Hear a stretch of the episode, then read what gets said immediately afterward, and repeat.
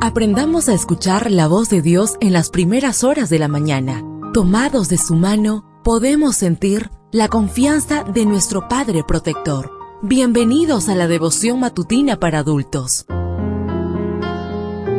Palabras que reaniman, que calman, consuelan y llenan de esperanza. Bienvenidos.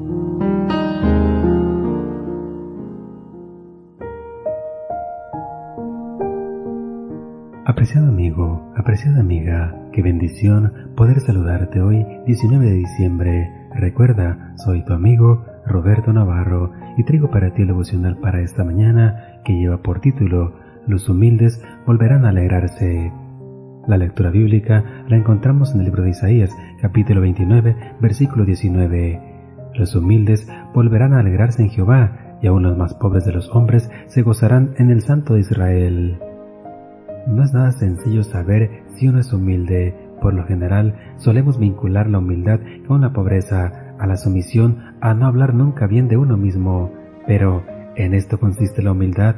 Creo que la propuesta de la psicóloga Juntagni nos ayudará a tener una visión un poco más clara de esa invaluable virtud cristiana. Según Jung, la humildad tiene seis aspectos básicos. Número uno, tener un concepto equilibrado de uno mismo ni demasiado alto ni demasiado bajo.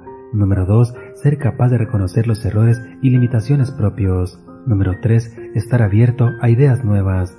Número 4. Mantener en perspectivas los logros y capacidades propios. Número 5. Estar relativamente poco centrado en uno mismo. Y número 6. Saber apreciar diversas perspectivas. Aquí tenemos una perspectiva amplia de lo que significa ser humilde. Incluso considero que estos seis aspectos de la humildad constituyen también una guía para la genuina felicidad. De hecho, esa es la propuesta de Jesús. La humildad da felicidad. Cuando una multitud estuvo con él en el monte, Mateo dice que solo los discípulos se acercaron a él. Mateo 5.1. Acercarse para escuchar a Jesús siempre nos expone a un cambio de nuestra ética, de nuestra cosmovisión y por supuesto de nuestra alma. Por eso muchos prefieren oír de lejos sin compromiso para no ver amenazada su zona de confort. Acercarse a Jesús nos pone frente a enseñanzas que reducen a nada la egoísta lógica humana. A los que se acercan, Jesús les dice, Bienaventurados los humildes, porque ellos heredarán la tierra. Mateo 5:5. Hace falta humildad para dejarse transformar, pero en esa transformación a manos de Jesús está la bendición. Ser humilde es una propuesta de bendición para nosotros y para nuestro prójimo. La arrogancia de la sociedad del conocimiento, la arrogancia del gran yo, con su visión cosificada, no nos deja entrever la oferta del Maestro.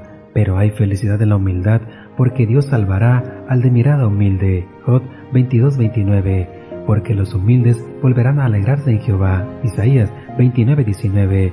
Porque así es Jesús, manso y humilde de corazón. Mateo 11:29. Porque los humildes heredarán la tierra.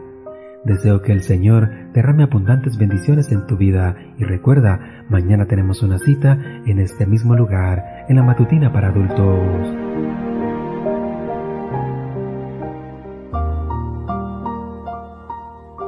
Ahora salimos a realizar nuestras actividades más seguros, sintiendo su voz en nuestro oído.